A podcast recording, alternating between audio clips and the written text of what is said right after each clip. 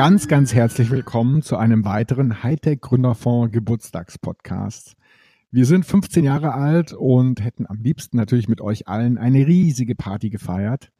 Geht leider nicht. Äh, die Partys verschieben wir aufs nächste Jahr. Und in diesem Jahr haben wir 15 sehr, sehr coole Podcasts mit ganz, ganz tollen Sprecherinnen und Sprechern. Und heute haben wir den Professor Klaus Seiler von der Hochschule München und vor allen Dingen dem Straschek Center of Entrepreneurship.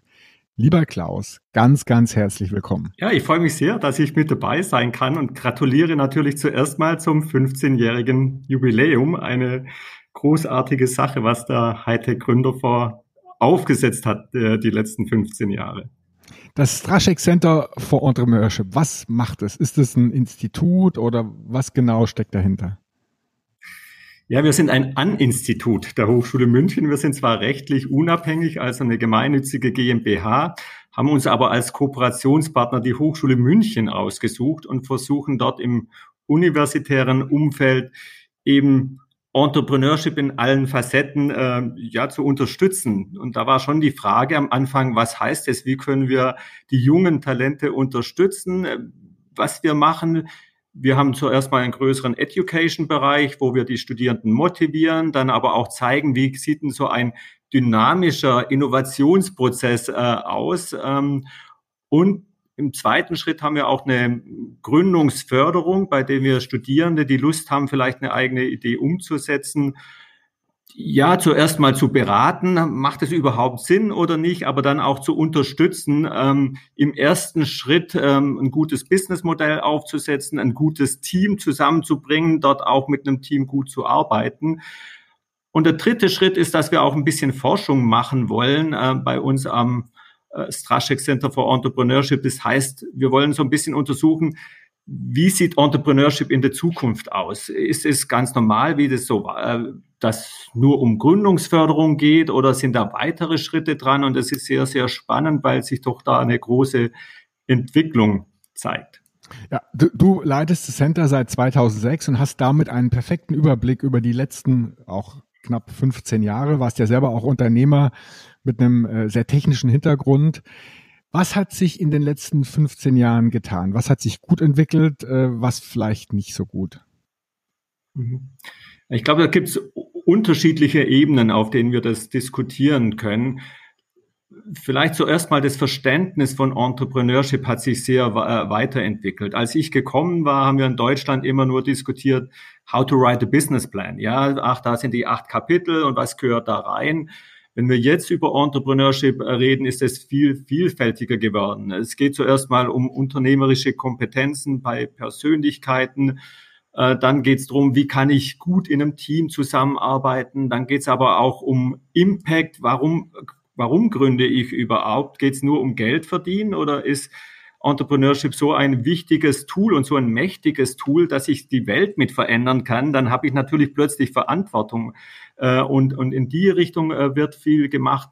Darum glaube ich, hat sich da der Begriff Entrepreneurship sehr viel äh, weiterentwickelt. Und zum anderen, glaube ich, hat sich auch Deutschland äh, ähm, als Gesellschaft im Bereich Entrepreneurship äh, sehr viel weiterentwickelt. Ähm, ich glaube, vor 15 Jahren war das immer noch, vor allem so nachdem die Internetbubble geplatzt ist, ja doch so ein bisschen nebenher. Entrepreneurship, auch ein paar Unternehmen gründen auch. Und jetzt sind wir doch ganz ähm, gut weitergekommen, dass wir sagen, äh, Entrepreneurship und auch Unternehmensgründungen und Startups sind ein wichtiger Faktor, um äh, innovativ zu sein, aber vor allem auch innovativ zu bleiben in der Zukunft. Wir haben auch erkannt, ähm, dass Zusammenarbeit zwischen etablierten Unternehmen und Startups ein ganz wichtiger Bereich ist. Und wir sehen eben auch, glaube ich, auch auf Regierungsebene, dass es wichtig ist, dass wir junge Talente, würde ich von Anfang an auch unterstützen müssen, auch mit Geld unterstützen müssen, um in Zukunft erfolgreich zu sein. Und ich glaube, wir haben da gerade so eine exponentielle Kurve hinter uns, also dass wir da sehr am aufsteigenden Ast sind in Deutschland.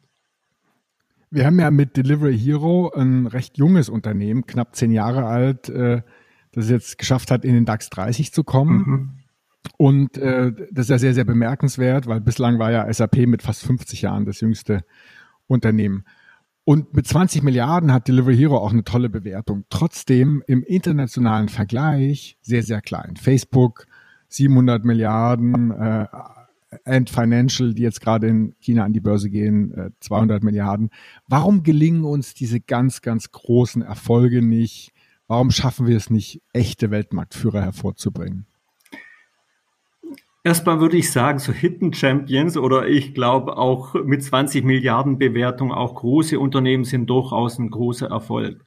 Dann glaube ich, ist es auch ein kulturelles, äh, ähm, nicht ein Problem, aber eine kulturelle Sache, dass wir, glaube ich, erstens viele Startups sagen, na ja, wenn ich für eine 100 Millionen verkaufen kann, dann nehme ich auch das Geld und, und äh, äh, bin ganz glücklich damit. Und ich glaube, in den USA ist, wird Unternehmertum ja sehr als ähm, individuelle Sache mit, mit schneller Skalierung definiert. Ich glaube, bei uns muss man auch die Sozialsysteme sehen, äh, wie wir zusammenhängen. Und darum finde ich, wir müssen Erfolg vielleicht auch ein bisschen anders definieren, als dass wir das in USA machen oder vielleicht jetzt auch in China, bei dem das ja sehr äh, staatsgetrieben ist. Und darum würde ich sagen, dass da sogar eine große Chance drin steht, dass wir nicht nur ein paar ganz große Unternehmen an den Markt bringen, sondern vielleicht in eine große Vielfalt an Unternehmen hinbringen und ähm, die vielleicht, und da glaube ich, müssen wir eher dran arbeiten, eben auch noch mehr Businessmodell orientiert sind und nicht äh, nur technisch orientiert sind, sondern eine gute Kombination schaffen. Wie kann ich technische Ideen, ein gutes Businessmodell dafür äh, schaffen? Aber ich, ich glaube auch, ähm, wenn man mal solche Ökosysteme anguckt, äh, weltweit gibt es so unterschiedliche zeitliche Phasen. Und die erste Phase ist zuerst mal die ähm, Startups zu motivieren oder die Gründer zu motivieren zu gründen. Der zweite äh, Sache ist, naja, ich muss ein bisschen eine größere Startup aufbauen und dann erst im dritten und vierten Schritt kommen dann auch die ganz großen Sachen. Das ist meiner Meinung nach ein Entwicklungsprozess und wie gesagt, ich glaube, äh, vor 15 Jahren haben wir noch wenig gemacht, da war die USA viel weiter und darum müssen wir da auch so ein bisschen den Prozess mitgehen und, und so weiterarbeiten, wie wir es bisher gemacht haben. Eine Sache, die ja in Deutschland auch sehr unterentwickelt ist, immer noch, ist das Thema Börse. Wir hatten letztes Jahr vier Börsengänge. In Schweden gab es über 40. Schweden ist viel kleiner als Deutschland. Warum haben wir so eine Angst vor der Börse? Was ist da der Grund? Warum haben wir nicht viel mehr Unternehmen, die, die public gehen?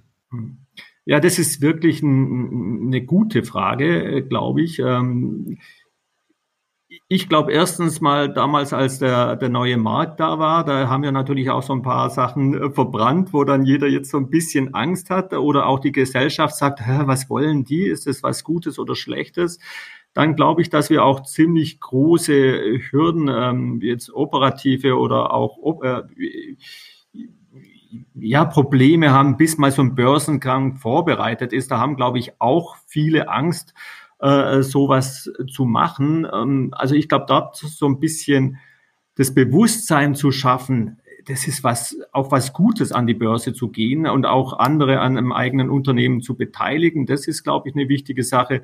Und man könnte es den Gründern, glaube ich, auch ein bisschen einfacher machen. Ähm, auf der anderen Seite muss man sehen, wenn man als Beispiel mal Kanada nehmen. Da ist es ziemlich einfach, an die Börse zu kommen. Da gehen natürlich auch viele Startups dann hin, aber 90 Prozent gibt's nach fünf oder zehn Jahren dann auch nicht mhm. mehr an der Börse. Und ich, ich könnte mir schon gut vorstellen, dass vielleicht auch so ein neues Marktsegment, bei dem man vielleicht auch so die Börse äh, oder die Regularien ein bisschen anpasst, schon, äh, ähm, glaube ich, das erleichtern würde und vielleicht auch die Attraktivität erhöhen würde, so an die Börse zu gehen. Kurzer Blick in die Zukunft. In 15 Jahren, wenn wir uns wieder unterhalten, was werden wir dann sagen, wenn wir dann wieder auf diese 15 Jahre zurückschauen? Was erwartet uns? Zwei, drei Highlights aus, aus deiner Sicht? Ah, das ist gut. In 15 Jahren haben wir eine lange Perspektive. Also ich bin mal positiv, äh, vor allem eben, äh, ich unterrichte ja auch an der Hochschule und ich glaube und äh, äh, dass die jungen Talente doch sehr, sehr ehrgeizig sind, auch was für, für unsere Gesellschaft zu erreichen. Erstens, ich glaube und ich hoffe, dass es in 15 Jahren jedes Unternehmen auch ein, ähm, gesellschaftlichen Impact in dem Businessmodell äh, haben. Also dass man sagt, wir Technik ist für die Gesellschaft gut und wir wollen nicht nur Technik, um einfach noch ein nächstes äh, Feature zu entwickeln. Ich, ich hoffe, dass wir es äh, gerade in Europa schaffen, uns so zusammenzutun, dass wir Businessmodelle äh, generieren, die da wieder gut sind für die Gesellschaft ähm, und nicht rein technische Features hervorbringen, sondern wieder zu sagen, wie kann Europa sich als Gesellschaft auch ähm, vielleicht ein bisschen freischwimmen von USA und von China, da sehe ich eben auch Startups äh, mit drin. Ähm, ja, und drittens glaube ich, dass es dass wir es in Europa schaffen werden, dass etablierte große Unternehmen und Start-up-Unternehmen so miteinander zusammenarbeiten, dass wir weiterhin ein sehr innovatives äh, Land bleiben und innovativ vielleicht nochmal anders definieren, als es USA oder auch China definiert. Also dass wir da selbstständiger werden und treibende Kraft sind im Bereich Entrepreneurship. Sehr optimistische Perspektive damit es dann auch alles so klappt, äh, du wirst befördert vom Professor zum Bundeskanzler. Was würdest du ändern? Was würdest du machen, damit auch diese Vision tatsächlich äh, eintritt? Oh, jetzt wird es schwierig, weil als Politiker hat man natürlich immer die äh, äh, große Herausforderung, alle mitzunehmen. Ja, und ich glaube, ich bin da doch ein sehr progressiv denkender Mensch, der sagt, ey, wir müssen gleich was äh, ändern und in die Zukunft schauen. Und manchmal ist es als Politiker natürlich auch wichtig, die Vergangenheit auch mit zu, äh, zu berücksichtigen und auch die ganze Gesellschaft mitzunehmen. Darum ist es, glaube ich, schon schwierig. Aber ich, ich denke mir trotzdem, dass wir ähm, schaffen müssen, ähm, um uns, unsere Welt zu retten. Also ich habe da auch durchaus Ängste, wenn ich vorher so positiv geklungen habe. Ich glaube, wir müssen es schaffen, in Zukunft Innovation so einzusetzen, dass sie der Gesellschaft langfristig einen Mehrwert bringt. Und darum würde ich schon gucken, Businessmodelle so aufzusetzen, äh, ähm, dass sie sowohl unseren äh, Wohlstand als auch unsere ja, Gesellschaft auch oder uns, unsere, unsere Welt so weiterbringt, dass wir auch in, in 20 Jahren noch, noch äh, ähm, ein Leben, eine lebenswerte Zukunft haben. Und da muss man, glaube ich, viel Überzeugungsarbeit leisten, aber ich glaube, man muss oft alte Zöpfe abschneiden und nicht sagen, wir versuchen die so lange äh, zu unterstützen, bis es eben nicht mehr geht. Wir haben gestern Abend gerade wieder gesehen, der Autogipfel, da geht's wieder, brauchen wir noch ähm, Prämien für äh, für Benziner und, und wie auch immer. Oder äh, und da glaube ich, da müssen wir viel progressiver werden. Und so in die Richtung würde ich, glaube ich, gehen. Ja. Also Nachhaltigkeit aktuell in San Francisco sieht die, die Erde aus wie der Mars äh, durch die ganzen äh, Feuer, die da sind, der Himmel rot erleuchtet. Sicher ein Warnzeichen und, und auf Dauer müssen wir nachhaltig den, den Planeten schützen. Unternehmertum kann da sicher helfen. Zum Abschluss noch zwei Fragen. Die erste Frage, äh, zu dir kommen ja viele potenzielle Gründerinnen, Gründer. Was rätst du denen? Jemand sagt, hey, ich habe eine Idee, weiß aber nicht so genau und außerdem könnte ich zu McKinsey gehen. Was ist deine Empfehlung?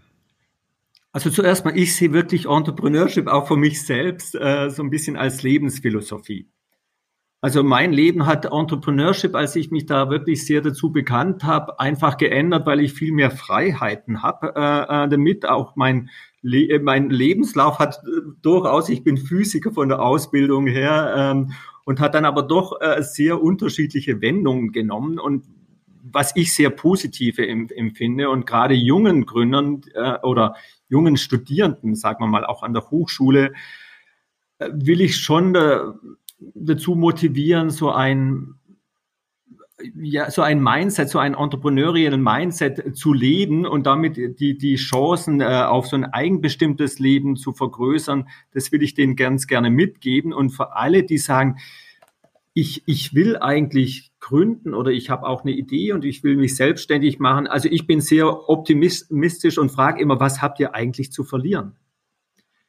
Weil ihr könnt höchstens viel Erfahrung sammeln und ihr könnt in einem Jahr, wenn ihr gründet und auch das nicht klappt, mehr Erfahrung sammeln als in jeder anderen Gesellschaft. Also wenn ihr es ernsthaft wollt, dann versucht es. Nur was ich Ihnen auch immer mit gebe, ich glaube, es bringt dann nichts zu sagen, naja, ich probiere mal so ein bisschen, weil es kostet ja nichts, sondern ihr müsst es mit mit vollem Einsatz äh, machen und ihr müsst auch die, die schweren Situationen äh, nicht gucken, dass ihr dann eben einen Nebenjob macht oder wie auch immer so ein bisschen irgendwas macht, sondern zu gucken, auch in schweren Phasen die Resilienz zu entwickeln, zu sagen, ich glaube an meine Zukunft ähm, und dort mit vollem Einsatz zu gehen. Darum, also erste Sache, ich rate Macht es, wenn ihr es wollt und macht es jetzt und nicht später, weil wenn ihr später eine Familie habt oder wenn ihr später zwei Kinder habt, wird oder ihr euch schon an den Reichtum gewöhnt habt, weil ihr das verdient, das macht die Situation nicht einfacher.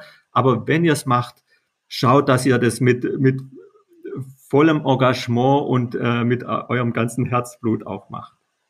Ja, sehr gute Empfehlung, Klaus.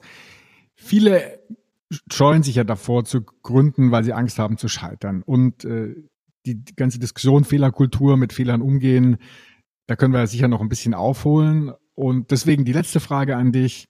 Magst du einen, einen spannenden Fehler, beruflich oder vielleicht sogar privat, von dir teilen und sozusagen was draus geworden ist, wie du damit umgegangen bist? Oh, ich habe so eine ganz eigene äh, äh, Ansicht zu Fehlern, weil ich, ich glaube, äh, ähm, Vielleicht ist mein ganzes Leben voll von Fehlern oder ich sehe das einfach als Erfahrung. Ja, zu, zu, äh, zu sagen, ist es, äh, für mich ist ein Fehler wirklich, wenn ich sage, ich habe was ganz Dummes gemacht, aber wenn ich nur ähm, was gemacht habe, was ich nicht weiß, wo es hingeht und dann kommt es nicht, so ist es für mich ein Lernprozess. Also darum definiere ich für mich lieber äh, ähm, Lernprozesse äh, und nicht Fehler. Von der Kommunikation her ist es was anderes, weil ich finde, in Deutschland ist bei uns Fehler immer ein Versagen. Ja, hat er das jetzt geschafft? Oh, jetzt hat er das nicht geschafft. Äh, ähm, ich habe zum Beispiel mein eigenes Unternehmen nicht so hingekriegt, dass es äh, an, an die Börse so gekommen ist, dass es jetzt ein Milliardenunternehmen ist. Ja, könnte ich sagen, ah, ich habe völlig versagt, aber ich sag, wow, ich habe ein tolles Unternehmen aufgebaut, ich habe viel gel gelernt dabei, ich hab, bin mit vielen Leuten in Kontakt gekommen, wir haben nachher so noch einen Exit gemacht. Es hat mir die Chance gegeben, an die Hochschule zu kommen.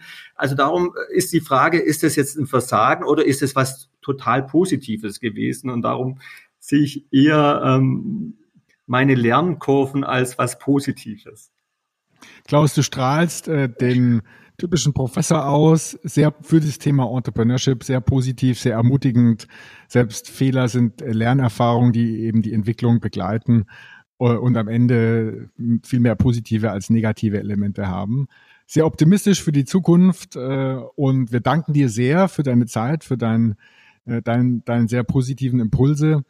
Und vor allen Dingen danken wir dir sehr dafür, dass du weitere Gründerinnen und Gründer ausbildest, die dann vielleicht auch zum Hightech Gründer vorkommen. Danke, Klaus. Vielen Dank äh, dir, Alex. Und ich hoffe, auch Hightech Gründerfonds macht so weiter und hilft weiterhin, junge Talente und junge Startups so zu unterstützen, dass es in Deutschland weiter aufwärts geht. Also nochmal herzlichen Glückwunsch zum 15. Äh, Geburtstag und äh, alles Gute für die Zukunft.